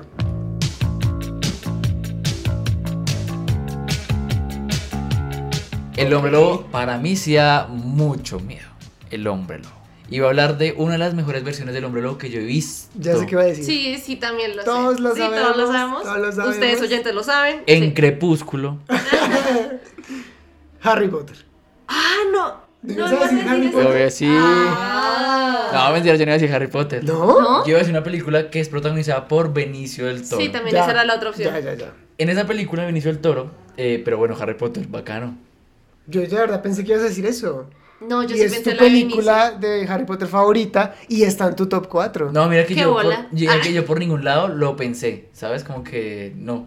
De hecho hay una que se llama como El Lobo Adolescente. Teen Wolf, que esa es una serie. Es una mm, serie. No, no, no, no. O sea, nena, no, todo nació desde el 2000. Ah. Hay una que más adolescente que era como la misma época de, de Buffy, de Sabrina, ta, ta, ta. Ah, eh, con, con el de Volver al Futuro. Sí, señor. Michael, Michael, Michael J. Fox. Fox. Sí. En la, que es como, soy orgulloso de ser hombre lobo, ta, ta, ta, ta, ta, ta, ta. Y en la mm. segunda lo We're cambiaron. and proud. Bueno, lo que pasa con esta película de Benicio del Toro, que me gusta muchísimo, es la estética de la película. De hecho, esta película gana mejor maquillaje y efectos visuales en los premios Oscar. Ya. ¿Qué pasa con esta película? Hay un momento, hay una escena donde Benicio del Toro es engañado por su papá para convertirse, y su papá es Anthony Hopkins. Anthony Hopkins tiene algo con los con monstruos. los monstruos, sí. Y eh, lo engaña para que se convierta en hombre lobo porque no quiere como perder la estirpe. Y la escena donde se rompe, o sea, como que se convierte en el hombre lobo, Uy. se ve la piel desgarrándose y sale los realizada. pelos, o sea, es car como, ¿cómo lo digo? Como cruda, san- con sangre, con pelo, el man sangra cada vez que obviamente se convierte en hombre lobo. Hay una nena que es divina, que es Emily Blunt, y el hombre lobo está como, no me puedo emocionar porque me vuelvo en lobo. Y ya, una loba. y es como, no, o sea, el man no encuentra la forma de dejar de ser un monstruo. El man, todo el mundo sabe que el man es el hombre lobo. El man se come un montón de personas. O sea, es muy brutal la película. Y se ve sanguinaria. Es, es sanguinaria Sí. esta película. O sea, porque lo que estamos viendo es que aquí, poco de psicoanálisis, el hombre tiene una, una dimensión dentro de sí misma que es la más primitiva, la más carnal, la más animal. ¿Qué pasaría si el hombre sacara esa dimensión y dejara de ser ese hombre pensante? Eso es el hombre lobo para mí. Obviamente justificado por la luna y demás por cosas, pero aquí es como, es salvaje, es un animal, aunque es un hombre. Ah, bueno, volviendo a Harry Potter. Perdón, me emocioné, No, véanla, sa- muy buena. sa- ¿Saben por qué pensé en Harry Potter? Porque es que lo que es genial de, Lupin. de Lupin, aparte, aparte de ser... Aparte del personaje. Aparte de que el personaje es 10 de 10, es increíble. Es que en este mundo mágico se las arreglaron para meter algo de fantasía que es que no tiene nada que ver con el mundo mágico de, de Harry Potter. O sea, el hombre lobo fue creado aparte, no tiene nada que ver con magia, tiene que ver es con la luna y la vuelta, pero lo metieron ahí. Sí, claro, en Harry Potter hay animagos, pero él no es un animago, es un hombre lobo, punto. No tiene nada que ver con, con eso de los de pues de los animagos y sobre todo me encantó mucho más después de que entendí el trasfondo de los merodeadores, ¿sí se llaman? Sí, Merodeadores. de los merodeadores. Lo dije re mal, pero sí. De los... Eh, porque, claro, ellos, se- los tres son animagos porque hicieron el esfuerzo que es tremendo el proceso de ¿Tú, volverse tú no has leído animago. los libros? No, ¿What? no. Sí. Y, ese, y sí, sí, el prisionero Ellos Azkaban, hacen, hacen el libro. esfuerzo tremendo de convertirse en animagos, que es un proceso larguísimo y súper complicado y tiene que ser a escondidas además Y doloroso. y doloroso. Sí. Y solo para proteger a, a, a Lupin, a su querido amigo. Y de hecho, dentro de, de esta línea de animagos que nos presentan libros y películas, resulta que también Rita Skeeter era un animago. Un escarabajo. Si es un esclavo. Sí. Ok. Y de hecho está. James es un venado. Un ciervo. Un Un ciervo, perdón, sí. Eh, Peter. Peter es una rata. Una rata. Y Sirius Sirius, es es, un un, perro. es un perro. Ujú. Perrilobo. El, ¿cómo se llama el perro negro ese? El... El Grim. El Grim. El Grim. De hecho, El todos Grim. tienen que estar registrados. Creo que el único que no está registrado es Peter Pettigrew. Por eso no saben que es una rata. Pero no, Sirius tampoco está registrado, ¿no? ¿Será O sea, que yo, está me, yo me acuerdo que hay una escena. No sé, hay una escena. Hay una escena en la que Sirius se encuentra escondidas con Harry y pues él llega como con forma de perro. Ah, en la quinta también, en la, en la Orden del Fénix, sí. Se encuentran en la estación de trenes, que es cuando le da la foto de, de la orden. Claro, entonces, si, si estuviera registrado, lo podrían encontrar en su forma animada. Total, total. Bueno, Entonces, tienes un buen punto ahí. bueno, La primera, el hombre lobo no tiene una- un libro, sino tiene una mención. ¿Una qué? Una Mención. mención. Ok, Y después como que el mito creció como el de Robin Hood, ¿sí? ya. Pues es que creo que arrancando con que todos estos monstruos vienen de mitos y leyendas, de Ajá. hablamos en esta cultura de que hay algo como chupacabras, de que yo no sé qué más aquí hay tal tal cosa. Pero creo que ahí sí se salva Frankenstein, Sí, se salvaría el hombre invisible y Drácula. O sea, la momia sí, porque la momia, de, hecho tenemos en los, museos, pero la primera mención del hombre lobo es en el Santiricón de Petronio del siglo I. Uy, no, O terrible. sea, esta sí le ganó a todos. Le ganó Sí. a todos, sí. Pero faltó decir cuál era mi versión favorita de Hombre Lobo. Ah, Y es que yo, no sé, me siento como medio poser proponiendo películas más recientes, con versiones idealizadas de monstruos, pero no sé, me gusta. Yo también caí en la época de Crepúsculo, en donde la idea de enamorarse del monstruo pues era cool. Y esta película se llama La chica de la capa roja, que es una película de 2011 y eh, es de Amanda Seyfried. Me gusta porque está esta vaina del, pueblo que está aterrorizado, porque si tienen un hombre lobo, no saben quién es, tienen que darle como un animal cada mes y este man rompe el pacto y mata a una persona. Y bueno, y que a partir de esto entonces ya empiezan a, a llamar a ver si hay un sacerdote, alguien que se pueda cargar de ver quién es el hombre lobo y pues está eh, este gran actor y vuelve a jugar con el mundo de los monstruos que es no Gary Oldman. Ah, yo sé, Anthony Hopkins. No, no, no, no, no, Gary Oldman. Entonces cero y van dos Ajá. aquí con Gary Oldman. Y bueno, toda la vaina de saber quién es el hombre lobo, de por qué ahora está persiguiendo a este personaje que hace Man de Seyfried, que es como es la caperucita roja El misterio de quién es el hombre lobo. de quién es el hombre lobo. Eso es interesante. Claro, porque la mayoría sí se sabe quién es. Claro. Exacto, no, aquí no se sabe. De hecho, piensan en un principio que es la protagonista, que es Amanda Seyfried, porque Mm. al parecer el hombre lobo tiene una conexión con ella y es algo raro y no se sabe por qué y parece que la busca y parece que quiere llevársela y todo el mundo quiere entregarla y Ah. también tras del hecho que es un triángulo amoroso y yo no sé qué más y muchas cosas más Ya, que ya, ya. wow, qué Pero- drama de película. El Sí. diseño del hombre lobo me parece interesante porque sí lo muestran más como el animal más que el metamorfo. Ya. Ok, Eso. ok. Hablando de diseño de personajes, ya para cerrar con dos. ah, me gusta el hombre lobo de Transilvania, pero me encanta mal. Ay, sí. Es. El encanta- papá frustrado. el papá está ¿Cómo, cómo frustrado. le dicen? Él es Wade Wait. y la, y la esposa es Wanda.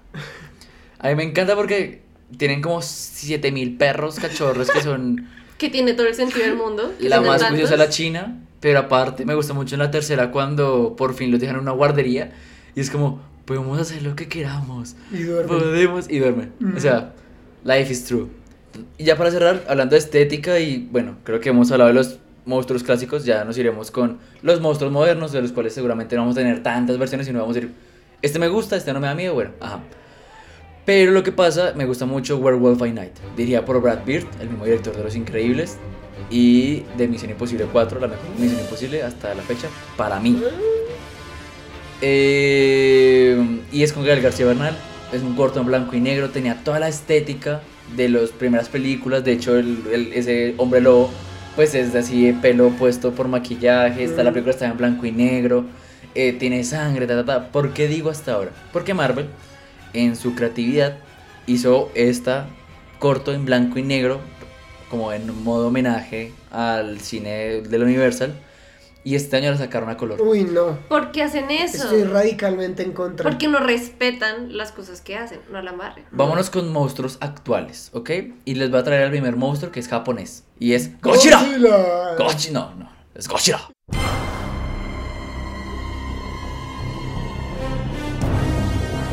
Ay, ustedes si tienen el placer de ahorita tener un celular en sus manos, busquen el Funko Ay, de, Go- sí. de Godzilla. Es que tiene los dientes Ay, saliditos. es divino ese Funko. Godzilla, del 54 la película.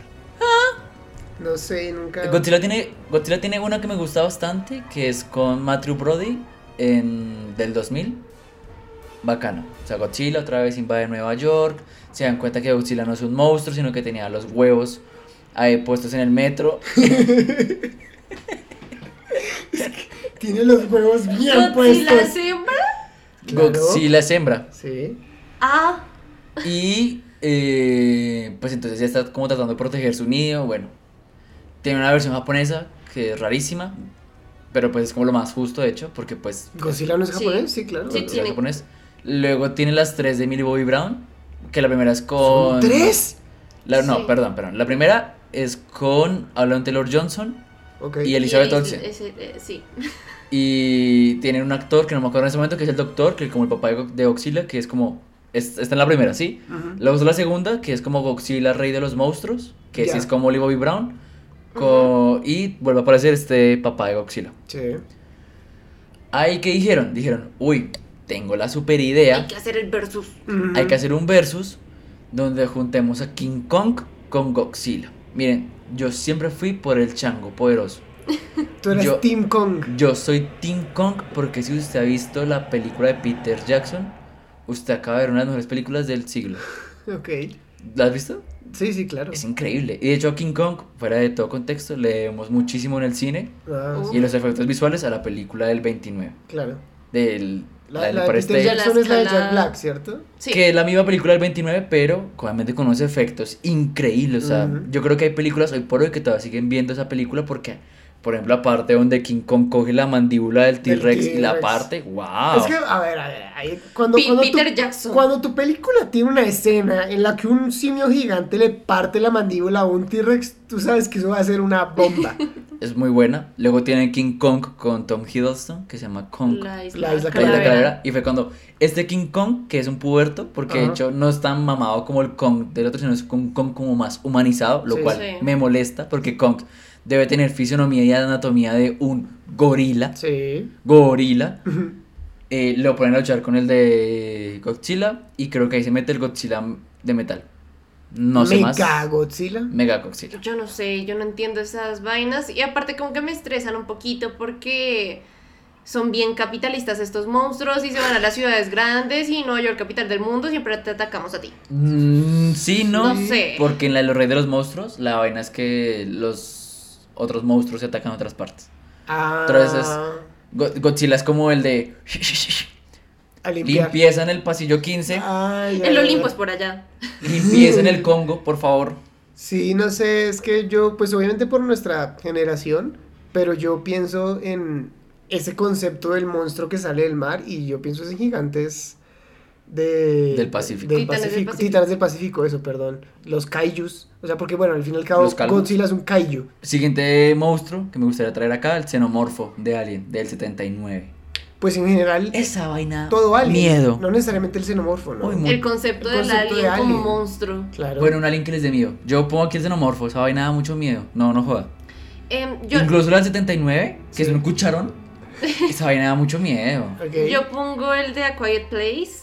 Tendría entendido Sí, que es un es alien. Total, es un alien, Pues pucha, que no, no puedas hacer un mínimo ruido porque ya de una vez ahí están detrás de ti. Sí. Horrible, terrible. Am, ahí sí hago la de Mafe. Pienso en la versión más moderna que se me ocurre, que es Nope. Eh, sobre todo porque eh, no es para nada como lo que hemos visto hasta el momento de cómo pensamos, cómo concebimos a un alien. A un alien. Incluso porque el xenomorfo, eh, pues tiene piernas, tiene brazos. eh, el de A Quiet Place ya es como, vale, es más bien como una especie de animal, pero lo ves como similitudes a una especie de jaguar, tal vez.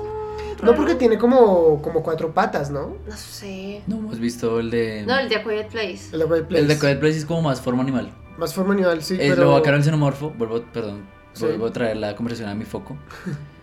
o traigo el foco a mi conversación, perdón. El xenomorfo, como es un ser vivo, eh, evoluciona. Entonces, el primero sí es como de cuatro paticas y demás, pero el último sí ya tiene como más forma humana. Ya. En Nope, eh, Jordan Peele dice como, no, no, no, estamos pensando en los aliens como las criaturas que hay en nuestro planeta, tiene que ser algo completamente distinto. Se voló la cabeza con el diseño del alien en Nope. eh, y pienso es, o sea, es en eso, como no hay nada como el alien de Nope. Ningún otro alien ha sido así. Bueno, pues sí, o sea, tocará verla. Ah, sí. es que pensé en aliens que dan miedo, por ejemplo, el de la guerra de los mundos. Da miedo, o sea, Sí. son como esas cosas que los Estructuras persiguen. gigantes. El de Chicken Dinner. Es Esos referencia son buenísimos. referencia es. Esos son buenísimos. Que, que- que son esos muñequitos como naranjas. Sí. Ay, no, esos son geniales. Y creo que este, no sé si es este año o fue el año pasado, salió una película que se llama eh, Nadie va a salvarte. Creo que es así. Ah. Que la han torturado. Es un, concepto, es un concepto bien interesante porque es una película sin diálogos, primero eso. Y además pues está la vaina de que eh, pues hay alienígenas. Entonces muchas veces el guion pues no tiene diálogos, obviamente, sino que es más bien una guía de, de lo que está tratando de reflejar pues la escena. Entonces puede decir que ella se está escondiendo del alien y entonces hay un montón de veces que se repite que no te escuche, que no te escuche, que no te escuche, que no te escuche, que no te... así en el guion. Sí. O sea, es una cosa, incluso como que el guion por sí solo puede ser una especie de eh, performance o como una entrega artística del, del, del- de cómo se hace un guion, digamos. Ya la película es otro cuento. Dicen que está bien, ah, yo no la he visto. Y según tengo entendido, pues eh, también hay un alien así, con ese diseño de, de, de- de baboso y toda la cosa. Aliens que dan miedos, los de Chalamahan, en señales. Justo iba a mencionar eso. Hmm. Y pues es, Uy, es curioso porque la misma película te prepara para ver eso solamente hasta el final. Sí. Y mientras exacto. tanto es puro terror. No, y en el, y en el, Sí. y en el cumpleaños de Brasil, cuando está así Ay, como sí. ella. Esa escena es icónica, ¿no? Tú- Yo creo que todos la primera vez que me fue como, uy. Ay, por Dios. Sí, Bueno, sí, aparte de porque Chalamahan ahí lo hace muy bien, y es como que te queda ahí quieto, ta, ta, ta, ta, ta, ta. ¡Tun! sí. Ajá. Ah, Arrival tiene aliens. Sí, pero. La esos no- función de estos no es dar miedo. miedo. Sí, no, no. Abuelo y Costello se llaman, de hecho. Ah, Ah, oh. Y- ap- aprendiendo. están, uy, aliens que dan mucho miedo, los de Al filo del mañana de Tom Cruise, que tienen Uy, como no, que se giran y demás. También el Ush, animal, sí, sí, sí. uy. Más o menos el ataque de Tim Burton. ñac, ñac. Dan miedito y bueno. Sigamos con, porque lo prometido es deuda, voy a hablar del mejor monstruo de Guillermo del Toro.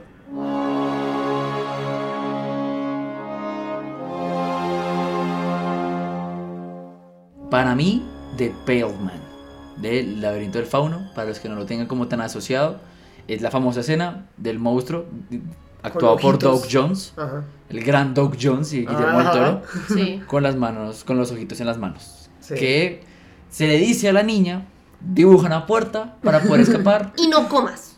y no comas y hace todo lo contrario. Literalmente le dieron Gretel. dos instrucciones y no hizo ninguna bien. O sea, niña, piensa tu supervivencia. Y es que el diseño del monstruo para verse como humano, pero no sé, Sí, como, sí, sí, sí. como la raza humana por debajeada a, a su versión más grotesca. Sí, sí, sí, sí. Y el... No. También la cosa es que al principio está como así quietico. Y uno como que, bueno, eso está feo, pero... Se va a quedar así. Cuando empieza a perseguirla es como, ¡No! ¿Qué es esto? Sí, sí, sí, sí, sí. Ay, no. Horrible. Horrible. Y más porque no solo cómo se ve, sino el hecho de que eh, entienda uno que es como, vale, toda esa comida, él no se la está comiendo porque la comida eres tú, niña. O sea, él te Ajá, Ajá. Uy, no. No, no, no. Sí, otros monstruos que me gustan mucho del, del toro, obviamente el de la forma del agua. Sus monstruos más icónicos, pero es un monstruo Bonito. Al final, lo interesante del laberinto del fauno es que ella se enfrentó a muchos monstruos, pero el peor monstruo era un humano. Sí, Volvemos señor. a ese punto Sí, Guillermo del. Toro. Y el terror español, o sea, siendo que sí ahí la intención es asustarte. Eh, Stephen King y sus monstruos le encantan también. Un terror. Ay, espera, ¿no vamos a hablar de Hellboy? Ah, Hellboy, sí. Yo- Hellboy. yo- Pero Hellboy no es de, original del Toro. Háblame, es mi no, turno. ¿No es del toro? es Es porque es un cómic. Ah, ya, tú dices como, él creó el monstruo. Ya, no, no, no. Ah, igualmente el No, diseño no. de Hellboy es increíble. Hellboy Sí. es un monstruo, es el hijo del diablo que lucha contra otros monstruos. Sí, sí, sí, sí. Y en, yo me acuerdo en la, creo que es la segunda, hay uno que tiene una, como una mano metálica. Cuando yo vi Avengers Infinity War, yo dije, ¡ey! Son idénticos. Ey, ey, ey. Sí, sí, sí. Leonardo DiCaprio silbándole al, al- al televisor. Eh, me acuerdo también de la de los dientes en Hellboy 2. Increíble. Uy, qué impresión. Horrible, pero también es chévere. Me gusta, me gusta. Guillermo el Toro, el libro La Vida, el concepto de la Catrina y de la de Xibalba. Ok, la muerte como un monstruo. Ajá. Es que me acordé, no solamente me acordé de la dientes, sino del, de la que hace como los trueques en la segunda de Hellboy. Sí, Uf. Sí, también. Sí, la que tiene como una especie de. No sé, como una san. No, no. Es, es un, es Sí, un diseño son muy raro. raros. Pinocchio, pero muy su. Pinocchio es muy monstruoso, o sea, es imperfecto. Y está como los dos ángeles, el de la vida y el de la muerte también. Ah, Son como esfinges. Los Cayu nunca me gustó, eso sí. los kaiju. Bueno, Stephen King, ahora sí hablemos de Stephen King. Está Carrie, está Su Jack insignia. Torrance. Eso no es un monstruo. Su insignia, Pennywise. Pennywise más bien, pero yo digo que Pennywise es es un monstruo y de hecho Pennywise es un alien. Entonces Sí. también entra ahí. Es miti miti. Pennywise es un alien. En el libro, como tal, Pennywise es un alien que toma la forma de lo que más miedo te da. Es un Bogart. Es un bogart. un bogart. O es alienígena. Alienígena. Ok. Esa, esa es la base Eso da mucho. Eso, eso asusta muchísimo. O sea, Sí, claro. que te muestren, que te vayan con lo personal. O sea, que un monstruo sea capaz de leerte. Wow. Mm. solamente que pues la representación del payaso es la más famosa de él. Sí. Creo que lo explican en el libro como que su forma como más práctica. Sí. Creo. Pues tal vez creo, porque, el miedo de los payasos es muy común. Es, sí, también porque Cultura. la forma más natural de Pennywise es la araña que muestran en el, en el segundo capítulo. Ah. Entonces creo que no será tan práctico. Creo que hay monstruos estúpidos que nos han creado, como el tiburón de Spielberg. O sea, que la gente se te diga, ¡ay, tengo miedo! Es más peligroso una vaca que un tiburón. Ajá. Estadísticamente hablando. Los slashers tienen un montón de monstruos. Tienen A Freddy Krueger. Freddy Krueger, tienen a... mm, Jason es un monstruo, ¿no? Porque él no está vivo. No está vivo, muerto, ¿no? es como... Está como en el limbo de te voy a perseguir lentamente. Está Jason. Nunca entendí si Michael Myers sí es una persona, o sea, como normal, pero pues con la máscara. Yo sigo sin entender tampoco, Tampoco el concepto de Michael Myers. No, el de la masacre de Texas también es una persona con, pues, Sí. una máscara de cara. Muchas Bueno, que me acabo de acordar de uno que es muy bueno, una película de Russell Crowe. No, con Russell, perdón. Que se llama The Thing. O La Cosa. Ah, sí, señor. Esa vaina susto. Sí, esa vaina mucho susto. Ajá. Es que Ah. esa es la mezcla perfecta, ¿no? Que te asuste, pero que también te asque. O sea, que te digas, ay, no, ¿cómo, Sí, cómo es buen posible que punto. se me acerque? El, el, Muy buen punto, el factor punto. de engaño que mencionaba Mafe con la, con la caperucita esa, no me acuerdo cómo se llamaba. Eh, Amanda Seyfried. De que, sí, de que el punto es descubrir quién es la cosa. Porque toma forma de humano. The It. Ah, a mí de niño me daba mucho miedo el de Scary Movie, ¿cómo se llama? El Dirty Face. el- Es, es Ghostface, Ghostface. Ghostface. Ghostface. Siempre me daba mucho miedo ese. Pero no es un monstruo. Mm, Es un asesino. Es que esa es pero lo la acabas de, acabamos de decir, un hombre es un monstruo también. Un humano Sí. puede ser monstruo. Sí, sí, sí. Ajá. Chucky. Ese sí es un... sí. Y Chucky Y- tiene iba a novia. decir, iba a decir grosería y ¿no? todo, pero es que no, no, es terrible. No, No, Chucky es- o- odio Chucky. Yo nunca he podido ver esa película porque, o, sea, uno, para mí tu historia es linda, Sí. pero la idea de pensar en un muñeco tomando vida y queriendo matarme es lo peor del mundo. Y hay un montón Sí. de bebés y de muñequitos que hacen que se parecen tanto a Chucky. La o sea, nave. ¿por qué? La nave. Ah, no. Pero Pero. Pero la, la versión su- supuestamente, o sea, como la muñeca real es una muñeca de trapo. Sí, sí, esto ha. O sea, es más aterradora la de la película. De Sí. hecho, en E.T. aparece. En- Sí, Ok. Los Gremlins. Los gremlins. ¿Esos son los que no pueden mojarse después de las 12? Sí. sí. También da miedo. Y Yayita, es una Yayita. Literal, Yayita sí es malo. Yayita es muy malo. Ok. Ah, mm, se me ocurre también, no sé. mm, Letter, el de. Que Tiene como un montón de púas acá. Ya, ya, ya. Sí, sí. Ah, sí. ya. Ah, este se llama Pinhead. ¿Sí? Ya, ok. Desde esta película de No, Hellraiser, no, no, no. Ni idea, nunca, nunca con esas películas, no. No, no fui ni seré. Bueno, yo creo que ya no se me ocurren más monstruos. Obviamente, monstruos desconstruidos hay un montón. Pero yo creo que aquí ya quiero cerrar con, con un tema y es. Estamos en Halloween, grabando el capítulo de Halloween para Halloween. Pero yo he sentido como una desmotivación en general por el Halloween, por los monstruos. ¿Ustedes qué piensan? Ah, sí, creo que ahorita, no sé, ejemplo, este año la onda va a ser más de Barbies y Kens. Sí. Bueno, sí, o sea, eso es importante lo que acabas de decir, un punto lo dejar ahí, voy a ponerle un clip. Pero no, me refiero como al espíritu del Halloween, ¿saben? Como de, Ah, ok. no sé, de la, de la, adornar la casa tal vez, como con telarañas, con cositas, de traer a tus niños a tal parque. Es que creo que es ¿Sí me van a una- como la... Hay, hay cosas acá. Uno es una pauta muy cultural en donde este fenómeno principalmente se da en Estados Unidos y ahí es donde más vemos casas decoradas, niños saliendo de casa en casa, familias esperando, papás esperando en casa, dando dulces. Aquí este fenómeno siento que nunca se ha dado tanto. Hubo un tiempo donde tuvo un auge más grande, Sí. sobre todo cuando había barrios comerciales grandes. Mm, Siento ya. yo que ahorita, estando en medio de, de barrios residenciales donde, o sea, el niño no se va a poner a subir piso por piso a ver quién le da dulces. Eso Eso. por un lado. Dos, que el fenómeno aquí en Colombia de Halloween se llevó, eh, se llevó, se convirtió en lleva a tu niño al centro comercial a ver si ahí de pronto le dan un dulce, pero inténtenlo ustedes de pronto si, si quieren hacer la prueba, ir a Halloween, el, el día de Halloween, a un centro comercial. Es muy Uy, no. triste, es muy triste. Es terrible. Y ojalá que sea un lunes o un No, y es lleno. Y todo el mundo quiere ir a comer pollo, comer helado y darle al niño un dulce para que salga feliz. Ya. Y ojalá que el disfraz le dure más de un año. Es que eso que dice Mafe es muy cierto, como se perdieron las viejas costumbres, Charles. Eh, porque claro, entiendo que Navidad se puede celebrar durante todo un mes, pero Halloween es el 31, lo entiendo. Sí.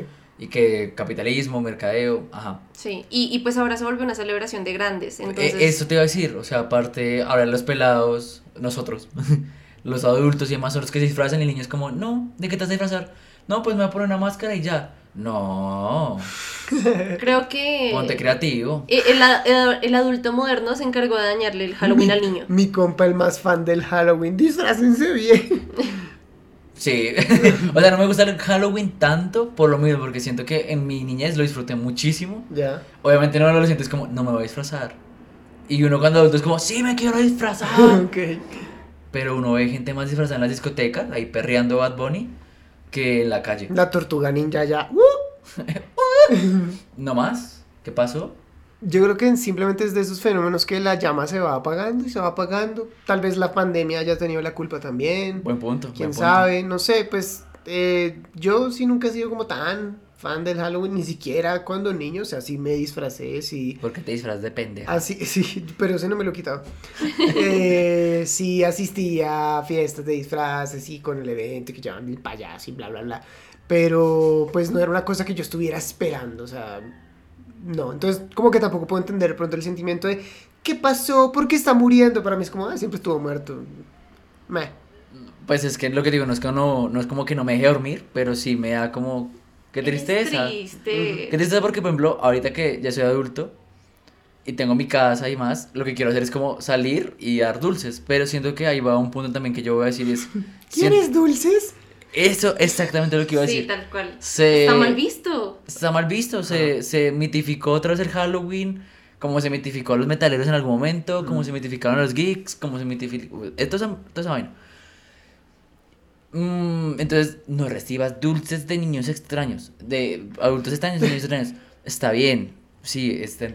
entendible, claro, es que se tiraron la fecha Latam. por, exacto, por momento la TAM. Pero no todos éramos así. Entonces, no, yo no puedo salir a tal hora porque tal cosa. Y, ese, y, las, y las niñas de 7 años tenían una minifalda de enfermera. Sí, no, o sea, O sea- ¿qué, qué pasó con eso? Del disfraz de la brujita así todo feíto, donde la idea era que la bruja se viera fea. ¿No han escuchado ese, ese audio de TikTok que dice Halloween es la única fecha donde una mujer puede vestirse como una completa mujer Mujerzuela. De Ese es de Girls. Ajá. ¿Es de Mean Girls? Sí, Es sí. de Mean Girls. ¿De Mean Girls? En el mundo de las chicas, Halloween es la única noche del año en que una chica puede vestirse como una absoluta mujer sola y ninguna otra puede criticarla.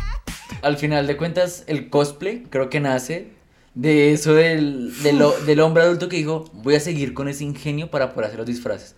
Mafe se hizo un tatuaje eh, de Harry Potter. Sí. Y el tatuador nos decía y nos contaba la historia sobre su hijo y nos decía, nunca le compramos un disfraz, sino que él lo haga para que también entienda el valor Y el de hacer esto.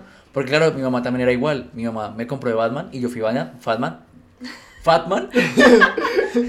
fui Batman dos años consecutivos porque es que pasa mucho. No es como, ay, el niño no quiso Spider-Man este año, quiere ser Max Steel.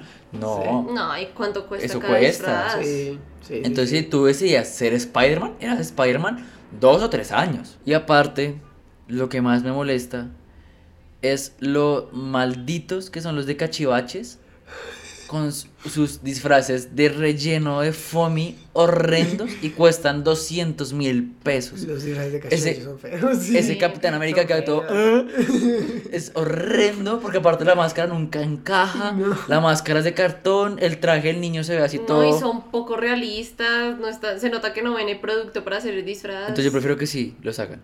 No, pues es que cachivaches están hechos de serie, entonces sí, obviamente no va a ser tan bueno.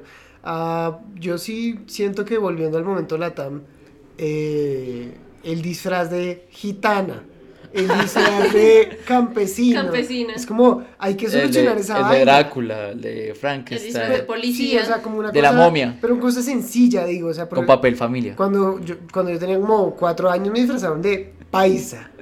de paisa. O sea, con un sombrerito, como, o sea, como el paisa estereotipado. con el carrier. Sí, o sea, yo, Sí. Juan Valdés, o sea, si fuera ahorita lo justificaría como Juan Valdés, pero no, es como, ah, ah, no. Tengo un cosplay de Juan Valdés. Ay, Y no, no. Conchita. Mi mamá me dice, no, es que era de paisa, y yo, ¿de paisa? ¿Qué? Y, y lo que yo les digo, o sea, también como, ¿no? Sí, de, de gitana, póngale las, las, las joyas nuestras que le quedan grande como Y todo que se suene. vea, y que suene, exacto, y, y una vaina así como holgada, un, eh, un cachemira, alguna vaina, listo, pum, estuvo el disfraz solucionado. Ahorita sí, lo que dice el Capi perfectamente, es como, claro, sí, al chinito se le dio el, el capricho, que pues está bien, si se lo pueden cumplir, háganlo, Ajá. pero es que cada año es como, este año, eh, y, y es normal en un niño, Sí. no, ya, ya no son los trenes, este año soy fan de Max Steel, bueno, está bien, este año es Max Steel. Al año siguiente, ¿te sigue gustando Max Steel? No, ya no, ahora este año fue Ben 10. Todos pasamos por eso, entonces, Sí, pues, sí, bueno, está bien que lo vayan cambiando, pero no. Pero creo, que, pero, pero creo que sí es importante que los papás también entiendan que pues hay que hacer los mágicos los momentos. Claro. La Navidad, la. Navidad no es mágica porque sí. O sea, esto no es el mundo del Dr. Sus. ¿Ok? Yo siempre quise un disfraz de cachivaches y nunca pude. Y aquí, hablando más de cachivaches. La, la, la belleza de la, de, de la niñez. El de, encanto. Sí, todo se ve lindo, todo es como, sí, soy Max Steel. Y entonces en esa noche te pones el traje si eres Max Steel. Sí. Y es acción turbo y bueno, como que te sientes identificado.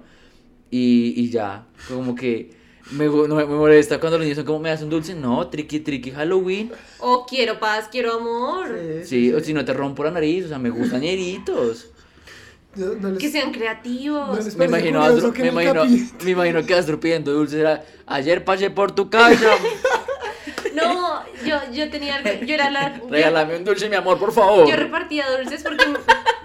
Yo repartía los dulces porque en- cuando era más pequeña, pues mis papás tienen un almacén y yo les ayudaba en Halloween a repartir dulces. Ah, La gente era súper creativa con sus cantos, era como quiero paz, quiero amor, quiero un televisor, por favor. Uy, bueno. Ah, Y re así, todo como bueno. O sea, gente creativa Sí, ahí. gente que le pone creativa. ¿Qué vas a decir? Eh, ya no me acuerdo qué iba a decir. ¿Qué te parece chistoso que qué? ¿No les parece curioso que en el capítulo de monstruos, yo creo que estamos hablando más de cachivaches que de? No, no, no, Cachivaches fundado en 1900.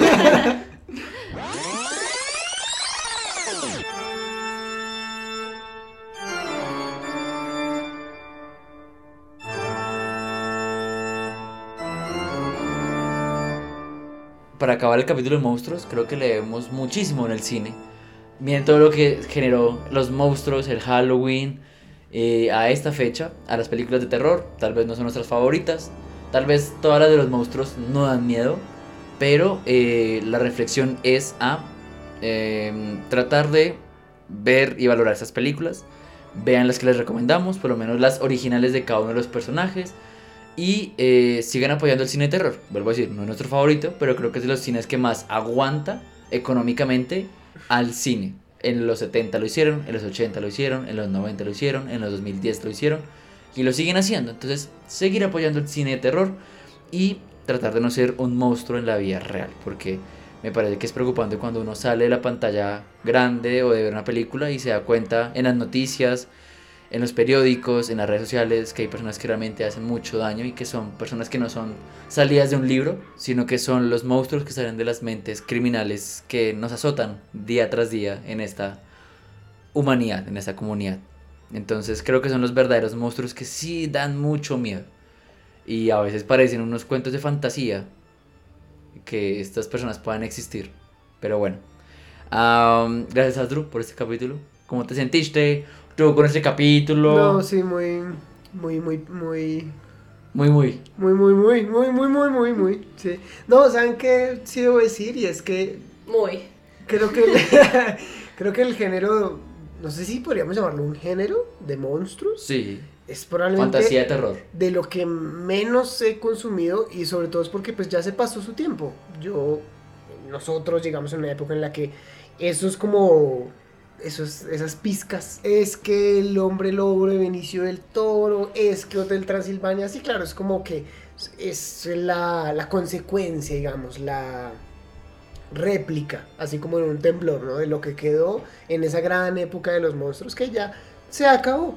Sí, claro, como dice el Capi, es como se le debe a la historia del cine al, a esos personajes, eh, pero bueno, o sea, tampoco es como que sienta que me hayan hecho mucha falta pero los conoces, pero son importantes. Sí, o sea, y yo creo que también quedas con el compromiso de ver las clásicas, por lo menos. Pues uno tiene la curiosidad, por, por lo menos eh, con la que va a salir, bueno, que van a hacer, creo que ni siquiera han empezado a filmar, de Nosferatu, dirigida por, creo que es Robert Eggers, y que va a estar eh, Bill Skarsgård.